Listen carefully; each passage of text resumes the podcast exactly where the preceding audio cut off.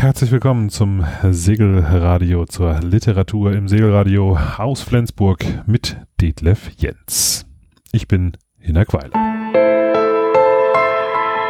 Ich weiß gar nicht mehr, dritte ist es jetzt, ne? Mindestens. Mindestens, ja. ja. Wir einigen uns auf die dritte. Okay. Ähm, ja, herzlich willkommen. Wir brechen wieder über Bücher. Ich bin wieder in Flensburg, wieder in der Schiffbar. Jetzt unterm Zelt und mit neuen Öffnungszeiten. Ja. Ähm, ihr habt da ein bisschen euch vorbereitet. Es wird Herbst. Der Winter steht gnadenlos vor der Tür. Da kann man überhaupt nichts gegen machen, leider. Es sei denn, das Land zu verlassen, was aus verschiedenen Gründen nicht geht. Also müssen wir hier ein Zelt übers Cockpit bauen, damit wir da einen Heizstrahler aufstellen können, damit unsere netten Gäste auch im Winter gemütlich unseren legendären Piratenpunsch da trinken können und natürlich auch, dass der Niedergang offen ist, dass man reinkommt, ohne dass es rein regnet, weil wir haben ja auch oft erhöhte Luftfeuchtigkeit dann hier im Winter. Du sagst legendär. Der legendäre Piratenpunsch, ja. Das weiß noch keiner, dass er legendär ist, aber es wird er okay, sein sehr okay, bald. Okay, ja, genau. Geheimrezept. Geheimrezept. Geheimrezept. Ja, ja. Okay. Mhm. ja, also in Flensburg in der Schiffbar genau. gibt es den legendären Piratenpunsch. Ah, genau. Ähm, Sofern du einen Kessel findest. Sofern ich einen Kessel finde, einen goldenen Kessel von Mistelzweigen. Ja, genau. Und das ist ab 1.11. Vorher gibt's natürlich wie immer und danach auch wie immer unsere leckeren Weine. Aber ja, genau. Täglich ab 17 Uhr, dienstags bis samstags ab 17 Uhr. Das sind die neuen Öffnungszeiten. Zu Gast bei Detlef Jens. Ja, moin. Vielen Dank. Moin. So. Äh, wollen wir noch ein bisschen Podcast machen? Ja, ne? Ähm, ja, sehe, du, hast, gerne. du hast auch ein paar Bücher mitgebracht. Ja, diesmal ähm, habe ich wieder Bücher mitgebracht. Diesmal ja, hast du wieder genau. Bücher mitgebracht. Unter anderem eins, ähm, das hast du gelesen. Das hattest du letztes Mal noch nicht gelesen. Ja, ich habe sie alle gelesen und das äh, eine habe ich aber letztes Mal nicht, das hatte ich noch nicht und konnte es deswegen noch nicht lesen. Jetzt habe ich es gelesen mit großer Begeisterung und ähm, ich glaube, ich habe es letztes Mal schon so ein bisschen lauwarm gelobt. Äh, jetzt kann ich eine ganz heißblütige Liebeserklärung hinterher schicken. Also das ist Taipei von Herman Melville und das Buch ist wirklich klasse kann man wirklich sagen. Es ist natürlich ein bisschen traurig. Es ist so ein bisschen Paradise Lost, das verlorene Paradies. Es beschreibt er ja, wie er desertiert von einem Walfänger, 18. Jahrhundert irgendwann, schreckliche Zustände an Bord, tyrannischer Kapitän, nichts zu essen, Irrfahrt, was weiß ich. Irgendwann landen sie in der Bucht von Nukuhiva, einer wunderschönen Insel in der Südsee und da schleicht er sich mit einem Kameraden von Bord und dann gehen sie da, tauchen sie da in die Insel, ins Inselinnere ein und stoßen auf die die sogenannten Wilden, die als Kannibalen und grausam verschrien sind, die Taipei-Indianer oder Indianer nicht, also Eingeborenen, und die entpuppen sich als hochzivilisierte und sehr gastfreundliche und angenehme Menschen und sein Kollege versucht zu fliehen und verschwindet und das Schicksal wird nie geklärt. Er hingegen bleibt monatelang dort zu Gast, in Anführungsstrichen. In Wirklichkeit ist er da dann letztendlich doch auch Gefangener. Aber es ist eine sehr luxuriöse Gefangenschaft voller Sinnesfreuden und mhm. äh, Schönheit und Anmut und Freundlichkeit. Und er beschreibt halt sehr ausführlich das Leben dieser Menschen und es muss wirklich paradiesisch gewesen sein. Wenn es in der Wirklichkeit nur halb so paradiesisch war, wie er es beschreibt, dann war es immer noch fantastisch. Mhm.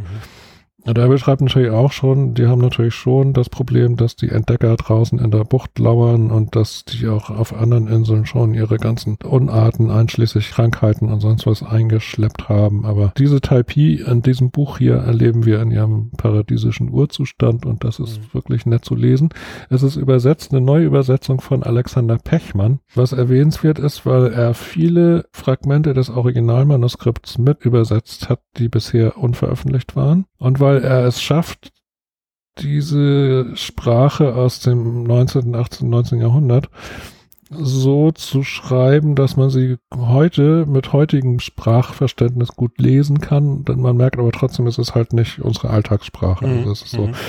also äh, ganz fein gemacht, mhm. ganz schön und tolles Leseerlebnis. Mit sehr viel Humor auch, mit sehr viel natürlich Zivilisationskritik damals schon. Also Melville im 19. Jahrhundert übt also ganz herbe Kritik an der damaligen sogenannten Zivilisation. Du hast ja schon angefangen mit Paradise Lost, ja, äh, ein genau. bisschen als, ja. als Beschreibung. Mhm. Ähm, also man findet eine Geschichte von einer verloren gegangenen Welt. Ja, ja, ja, ja, ja, das ist schade. Aber das ist trotzdem schön zu lesen. Wirklich. Also toll. Kann man empfehlen.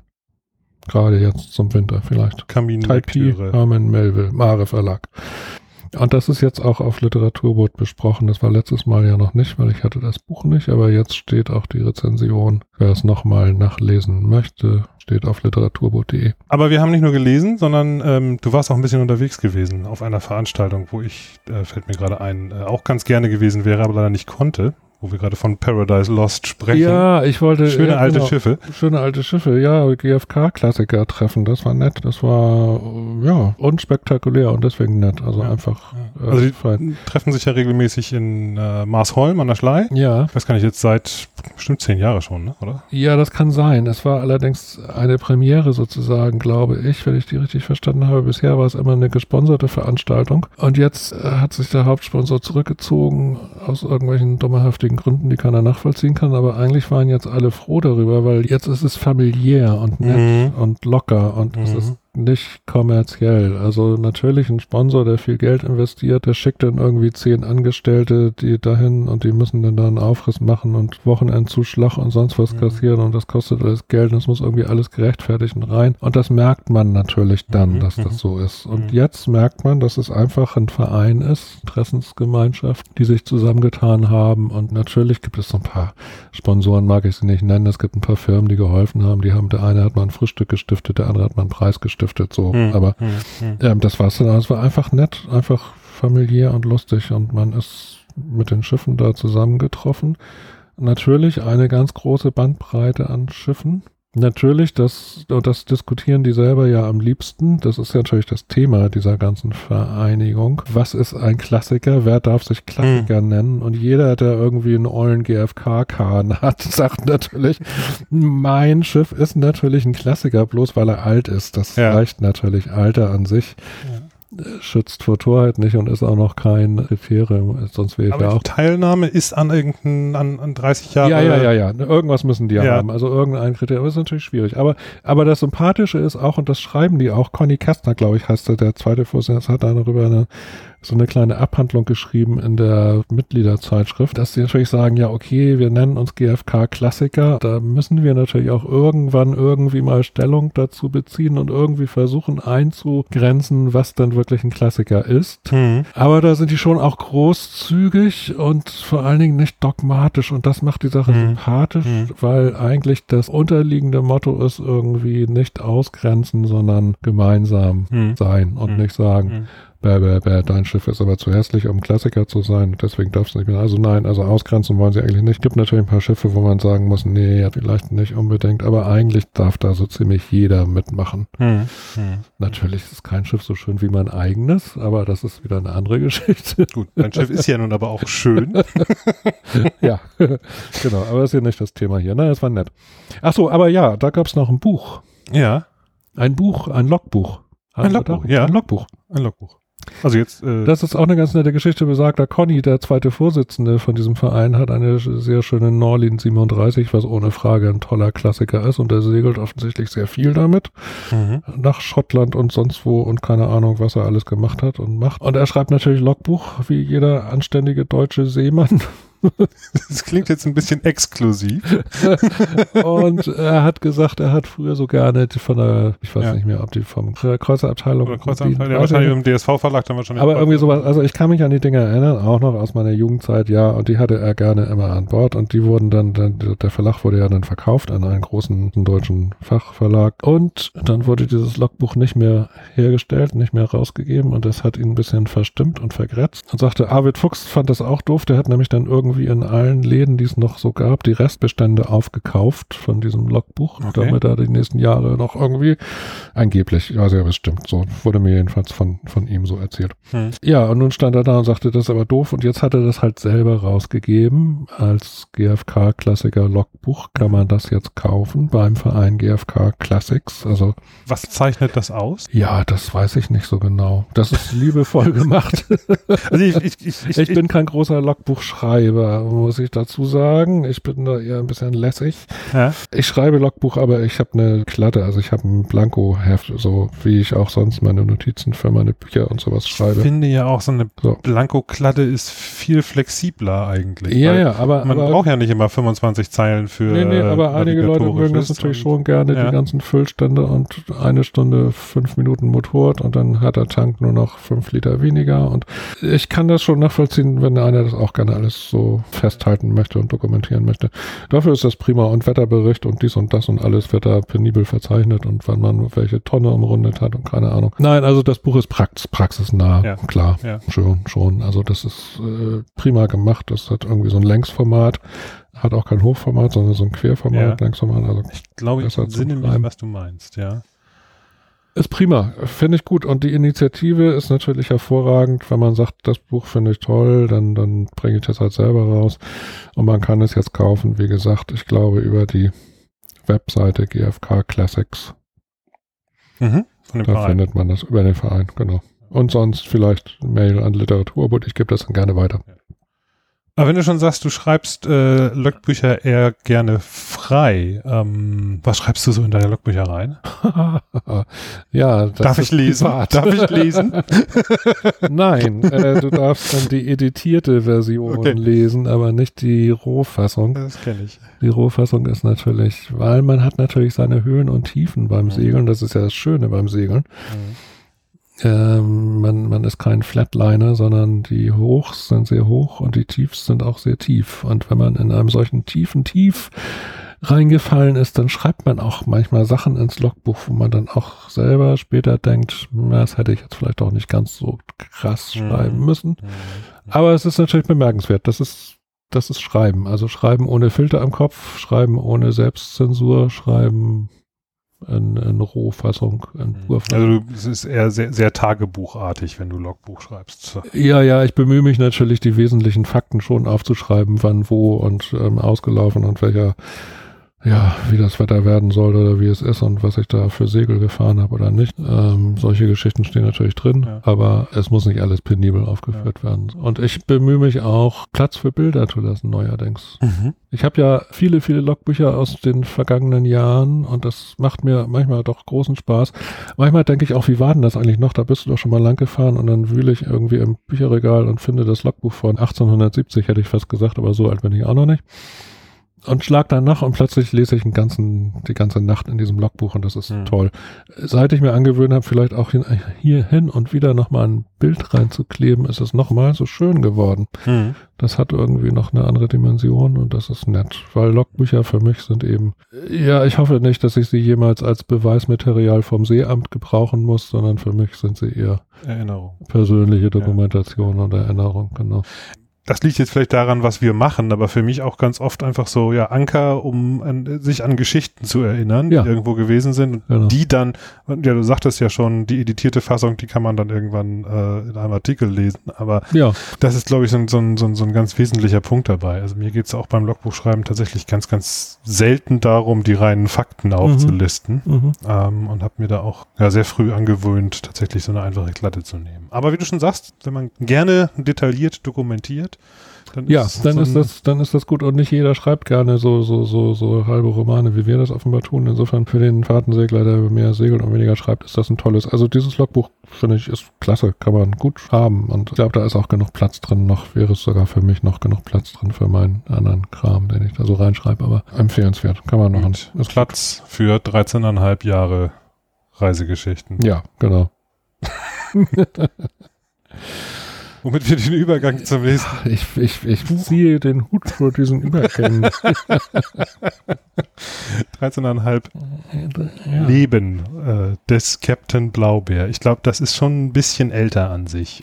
Das ist ein uralter Schinken und ich glaube, es gibt keinen Menschen in der, der, der deutschsprachigen englischsprachig ist, der, der Captain Blaubeer nicht kennt. Genau. Trotzdem ist es mir neulich, ohne dass ich es verlangt hätte, von, vom Penguin Verlag als Neuerscheinung zugeschickt worden für Literaturwort als Rezensionsexemplar. Ich finde das nett, Mhm. weil ich hatte das Buch. Ich hatte es früher mal an Bord. Jetzt ist es halt als Taschenbuch und sehr nett illustriert und in Farbe. Das ist die Neuheit dabei. Aber das Buch ist natürlich zeitlos und ist ein Klassiker und ist fantastisch. Und vor allen Dingen ist es ein, als, als Bordbuch, also ist es natürlich, also für lange Flautentage auf See gibt es nichts Besseres, Schöneres, als mal bei Captain Blaubeer nachzustöbern, was der so erlebt hat. Und dann kommt einem die öligste, längste Flaute plötzlich wie das reinste Honigschlecken vor, weil Mhm. wenn man merkt, dass man auch von Zwergpiraten hätte gekapert werden können oder von wilden Walen gefressen, keine Ahnung, was er da alles erzählt. Es ist sehr lustig. Also wer diese Art von skurrilen Humor mag, und da steckt ja auch eine ganze Menge noch so zwischen den Zeilen drin. Jetzt müssen wir natürlich riskieren, dass eventuell jemand nicht Captain Blaubeer Das kennt. kann ich mir nicht vorstellen. Captain Blaubeer ist Blaubeer- blau. Captain Blaubeer ist blau. Captain Blaubeer lügt auch das Blaue vom Himmel runter. Captain Blaubeer ist der, ist der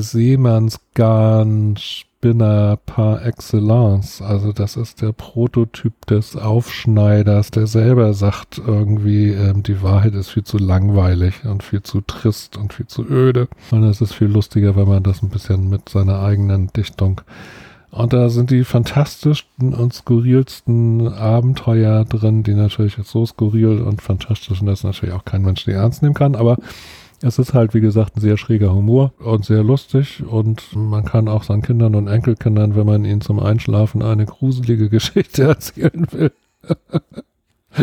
findet man hier großartige Inspiration. Und wie gesagt, für Flautentage auf See kenne ich eigentlich nichts Besseres.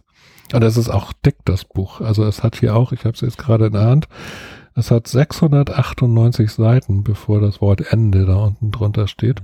Aber man muss die nicht am Stück lesen. Nein, Das man kann einfach reinblättern. Man kann einfach, hier ist ein riesiges rotes Krokodil mit komischen Hauerzähnen und sieht aus wie eine Mischung aus, aus Einhorn und Krokodil und da wird man sofort anfangen zu lesen. Dann stellt man plötzlich fest, dass es auch um einen Stollentroll geht. Man kann von einem Stollentroll in die Irre geführt werden. So, also es gibt lauter lustige Sachen. Doch, also die Fantasie von dem Autor ist offensichtlich ungeheuerlich. Walter Mörs. Walter Mörs kennt man natürlich auch. Ja, also Captain Blaubeer, Klassiker. Also ähm, in, in einer Reihe mit Goethe und sonst was. Und ähm, ja, deutscher Bildungskanon. Deutscher Bildungskanon, da gehört er dazu. Ja, Okay, Genau. gut. Wir nehmen Ja, das ja. mal so hin. aber wie gesagt, bin ich gespannt auf die Zuschriften und Kommentare unter dieser Folge. Nein, ich würde es ähm, auch mit an Bord nehmen. Wie gesagt, ich werde auch dieses Exemplar, was mir der Penguin Verlag freundlicherweise geschickt hat, werde ich mit großer Dankbarkeit mit auf mein Schiff nehmen, weil wenn ich dann auf irgendeiner einsamen Insel strande, dann weiß ich wenigstens, wie ich mich da verhalten kann und welche Abenteuer ich da erleben kann. ja, so Bücher mit kurzen Geschichten finde ich eigentlich sehr, sehr schön häufig. Ich erlebe das ganz oft bei mir. Einfach immer so Momente, wo man sagt, so, ich, ich, ich würde jetzt gerne was lesen. Eine halbe Stunde, Stunde. Ne? Aber dann irgendwie ein großes Buch weiterlesen ist dann irgendwie auch zu viel. Und da finde ich so, so kleine Geschichten sind natürlich ganz, ganz Mhm. großartig. Mhm. Auf einer einsamen Insel, hast du gerade Mhm. gesagt, würdest du das lesen? Kommt jetzt eine Ähm, deiner legendären. Ich bin noch am, mit, Um- mit mir am um Hadern, ich da jetzt eine Bügel. Also einsame Inseln gibt's ja nämlich in der Ja. Karibik nicht mehr. Nein. So viele. Und ähm, wir sprachen gerade über eine, die jetzt auch einen Flughafen hat. Ja, und deswegen versaut und erledigt ist. Genau, ja. Mhm. genau. Du hast noch ein Buch hier auf dem Tisch liegen. Und das ist allerdings auf Englisch. Das ist auf Englisch. Das hat leider noch Ist das keiner nicht in übersetzt. Nein, das gibt's nicht in Deutsch. Hast du dich mal als Übersetzer versucht? Ich habe oft, ich habe schon diverse Bücher übersetzt, ähm, aber ich weiß nicht, ob das auf Deutsch. Keine Ahnung. Es hat noch kein Verlag angefragt. Das ist auch gerade erst erschienen, dieses Buch. Mhm. C.E. Bowman. Chris Bowman ist der Autor. Ähm, Literaturbootleser kennen ihn schon. Er hat mal einen wunderschönen Roman geschrieben, Caribbean hieß der auch auf Englisch, über das Schonersegeln. Also in der Karibik segelten einst ja eine große Flotte von Handelsschonern von Insel zu Insel zwischen Trinidad und Haiti und sonst was hin und her und geschmuggelt und sonst wie. Und er hat einen Roman darüber geschrieben, spielt im Zweiten Weltkrieg. Lesenswert findet man auf Literaturboot, wollen wir aber jetzt nicht drüber reden. Dieses Buch von ihm heißt Me, the Boat and a Guy Named Bob. Und das ist kein Roman, sondern ein Tatsachenbericht, eine Autobiografie, wie auch immer. Er hat auch romanhafte Züge, weil einfach das Leben von Chris ist, ist so unglaublich verlaufen, dass man, wenn man das Buch gelesen hat, sich leider unweigerlich mal kurz mit einem Glas Wein in die Ecke setzen muss und sagen muss, was habe ich eigentlich aus meinem Leben gemacht? Ihr kennt euch. Ja, ja, ja. Ja. Wir kennen uns nur über Skype. Wir hätten uns eigentlich kennenlernen müssen damals in der Karibik, Ende der 70er Jahre. Wir waren beide zur gleichen Zeit auf der gleichen Insel und haben es geschafft, irgendwie aneinander vorbeizulaufen. Was dramatisch traurig ist, aber mit 40-jähriger Verspätung haben wir uns dann im Internet gefunden, über Mhm. die Bücher, wie gesagt. Und ähm, ja, so. Aber die Geschichte handelt halt von ihm. Er war ein Kalifornier, der irgendwie mit Anfang 20 abgehauen ist auf diese Schellen und dann äh, mit diversen Schiffen durch die Gegend getingelt als Hippie, so. Also eine wilde Zeit. Hm. Anfang der 70er, Ende der Anfang 70er. Auch das sehr lesenswert, wird von ihm sehr schön beschrieben auch. Und die ganze lange Geschichte ist zu lang, dass ich sie jetzt hier erzähle, aber es, es führt dazu, dass er irgendwann Ende der 70er Jahre auf der wunderschönen Karibikinsel Bequia einen Schoner baut, einen großen hölzernen Schoner nach traditionellen Rissen, auf traditionelle Art mit den Bootsbauern, mit den alten Bootsbauern von Bequia, die das bis in die 60er Jahre hinein und danach hörte das wohl auf, tatsächlich noch so gemacht haben. Die haben am Strand diese riesen Schiffe gebaut von Hand, ohne Elektrizität, ohne Maschinen. Hm. Hm. Aber wir reden hier von 20 Meter langen Holzschiffen, die Mhm. fantastisch hübsch sind und Mhm. gut gebaut sind, ohne Pläne, ohne alles. Ähm, das beschreibt dann natürlich auch sehr schön, wie das. Aber das waren damals auch. Arbeitsschiffe. ne? Also das war ja nicht, Ja, nicht aber so die Arbeitsschiffe mussten gut segeln, wie alle Arbeitsschiffe natürlich. Und die haben natürlich auch ihre Regatten gesegelt, hatten Mhm. den Ehrgeiz. Und äh, doch, doch, das waren tolle Schiffe. Ja. Hm. Und dieses war eine Yacht, ja genau. Und äh, wie gesagt, die, Spitz, und das, die Besonderheit ist eben, dass sein Miteigner, es wurde damals, hieß es immer, hier wird ein Schoner für Bob Dylan gebaut auf der Insel. Und oh, how, how, was weiß ich. Und alle Mhm. waren so. hm. Hm. Hm. Okay, aber das war eigentlich natürlich nur die halbe Wahrheit, weil Bob Dylan war nur der Miteigner. Also Chris Mhm. und Bob, denen gehörte das Schiff zusammen. Und sie haben das Schiff auch gemeinsam betrieben. Also Bob hat die Rechnung bezahlt, Chris hat das Geld irgendwie rein verdient. Bob Dylan kam mit seinen Söhnen häufig zum Segeln, hat viel Zeit verbracht auf dem Schiff in der Karibik, war ein großer Segler. Erzählte irgendwann in einem legendären Rolling Stone Interview, ähm, er lebt abwechselnd in Kalifornien, in New York und in der Karibik, wo er mit einem Mhm. anderen Typ zusammen ein Schiff hat. Und da hat er wirklich fast ein Drittel seiner Zeit verbracht. Und sonst hat Chris das Ding verschartert, also mit sich und seiner Frau und seiner Tochter als, ähm, ja, als Skipper, weil er natürlich auch seinen Anteil vom Unterhalt irgendwie rein verdienen musste. Hm. Das ging mehrere Jahre lang gut. Die haben wunderschöne Jahre in der Karibik verlebt, bis dann irgendwann die Idee aufkam, seine Frau war wieder schwanger. Also Chris' Frau, Australierin, wollte das Mhm. Kind in Australien bekommen, weil es hatte Komplikationen gegeben, schon bei der ersten Geburt. Und er hatte dann Bob überzeugt davon, das Schiff doch in den Pazifik zu verholen und dort zu verschadern, weil nach fünf Jahren Karibik war das ja auch alles schon ein bisschen Hm. Hm. So groß ist die gar nicht, wenn man sich das mal genau anguckt. Die Karibik. Ja. Die östliche vor allen Dingen, also da lieber Windward Islands, nee, gar nicht, aber man kann sich da schon eine Weile aufhalten, ja. Ja, jedenfalls so. Und dann war es natürlich so, dass er das dann lossegelte mit einer zusammengewürfelten Mannschaft, mit alten Seekarten, wie er dann sagte. Und dann hat er das Ding äh, vor Panama in der Einfahrt zum Panama-Kanal aufs Riff gesetzt. Und das war der Totalverlust. Und danach hat er natürlich damit leben müssen, dass es immer hieß, ah, Chris Bowman, du bist doch der Typ, der das Schiff von Bob Dylan versenkt hat. Hm. Was natürlich gemein ist, weil erstens war es zur Hälfte sein eigenes Schiff, das wurde ja dann immer gerne unter den Tisch fallen gelassen. Zweitens war es natürlich tragisch, das kann ja mal vorkommen. Und darüber hat er halt dieses Buch geschrieben, um auch das nochmal sich Mhm. von der Seele zu schreiben. Aber das Buch ist toll, weil es einfach so dieses Stück Lebensgeschichte und wie es überhaupt dazu kam, dass so ein Habe nichts, also der wirklich der ist durch die Gegend gesegelt, von einem Schiff zum anderen als Crew mitgefahren. Irgendwie hatte er seinen absoluten Tiefpunkt, da ist er mit einem völlig durchgeknallten Mexikaner auf einem 20 Fuß Plastikboot von den Kanaren über den Atlantik bis nach Barbados gesegelt. Mhm. Und es ist ein Wunder, dass die angekommen sind, weil die hatten zwischendurch Ruderbruch und sonst was zu essen sowieso nicht mehr. also alles wahnsinnige Geschichten. Und ähm, er flog nach Hause nach Kalifornien, um seine Familie zu besuchen, hatte noch ein Rückflugticket nach Beckwith in der Tasche und drei Dollar. Und dann kein guter Ausgangspunkt, denkt man. Und am Ende steht er da als Miteigner eines 20 Meter mhm. Schoners mit Bob Dylan als. Miteigner. Also mhm. da, da, Geschichten, die das Leben schreibt, die man sich selber so nicht ausdenken kann. Mhm. Mhm. Toll mhm. und toll und lustig geschrieben und toll zu lesen und auch so ein bisschen wie Taipei natürlich, äh, das verlorene Paradies, die Karibik Ende der 70er Jahre war einfach wunderschön, traumhaft schön und noch sehr, sehr ruhig.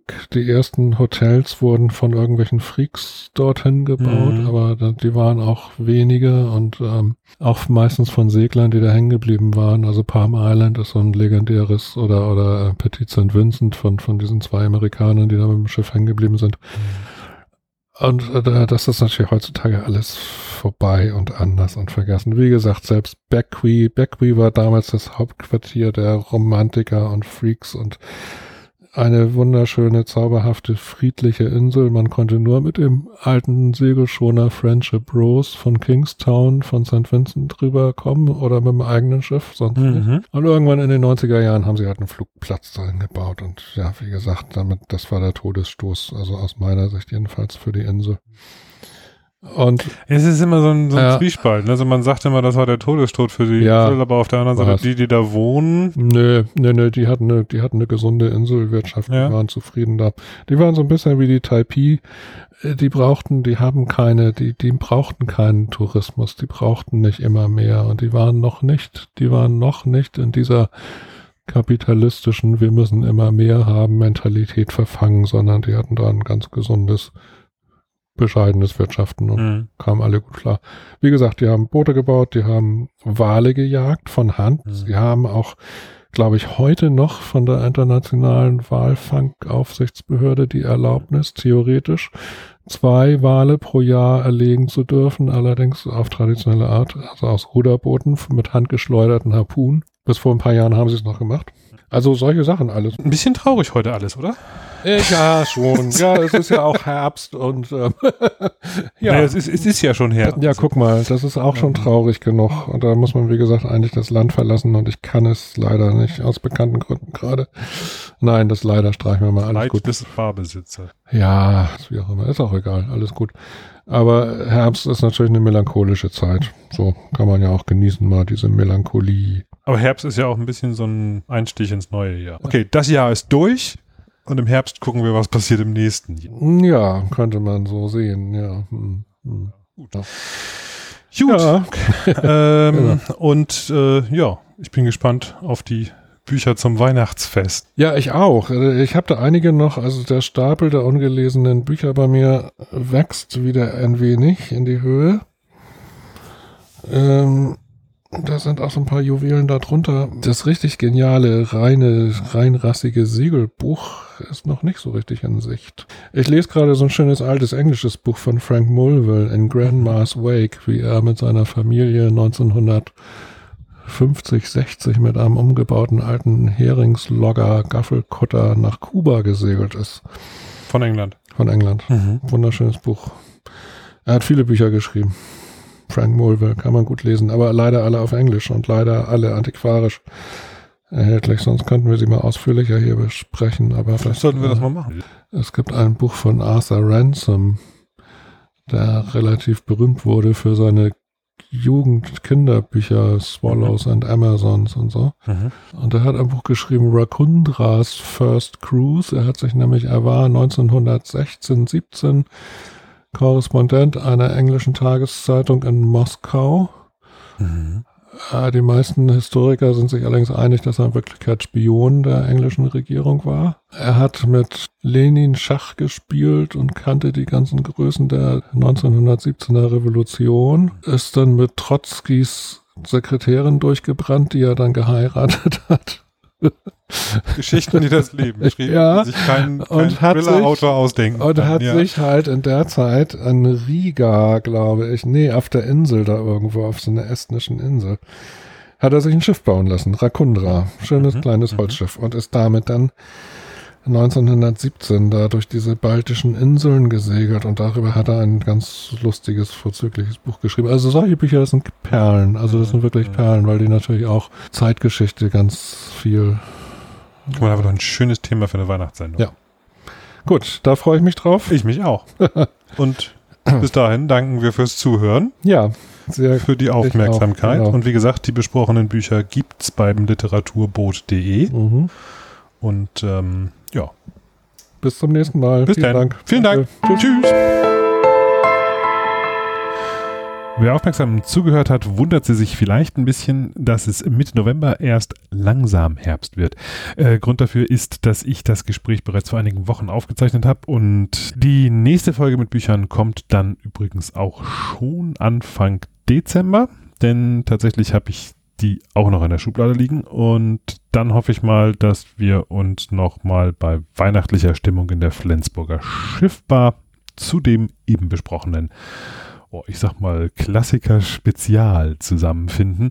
Ich werde den Termin, ähm, das habe ich jetzt mit Detlef nicht abgesprochen, aber ich hoffe mal, er hat nichts dagegen. Ich werde den Termin, wenn ich ähm, das nächste Mal nach Hamburg fahre, tatsächlich einfach mal vorher veröffentlichen. Ja, vielleicht hat der eine oder andere ja Lust, aus der Region Flensburg an dem Abend mal vorbeizuschauen. Also, es gibt in der nächsten Zeit noch einiges zu hören. Ähm, es lohnt sich darum, wer es noch nicht hat, mehr denn je jetzt das Segelradio über die Podcast-App deiner Wahl kostenlos oder bei Spotify gegen deine monatlichen Gebühren zu abonnieren.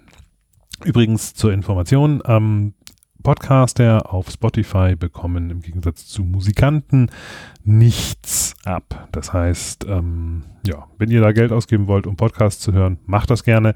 Wenn ihr da auch Musik hören wollt, ist das eine gute Sache. Kriegt ihr die Podcasts dazu. Aber deswegen würde ich nicht unbedingt jetzt da hingehen, sondern dann würde ich sagen, dann nehme ich doch den kostenlosen Feed mit den bekannten Apps.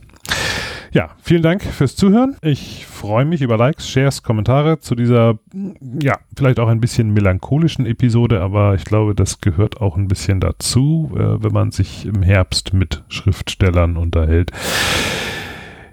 Alle Bücher, die wir eben angesprochen haben, gibt es beim freundlichen Buchhändler um die Ecke oder auf literaturboot.de. Alle Links zu diesen Büchern gibt es auf jeden Fall zusammen mit Kontaktinformationen, mit Adressen rund um das Segelradio auf www.segelradio.de. Unter Mikrofon verabschiedet sich Jena Weiler.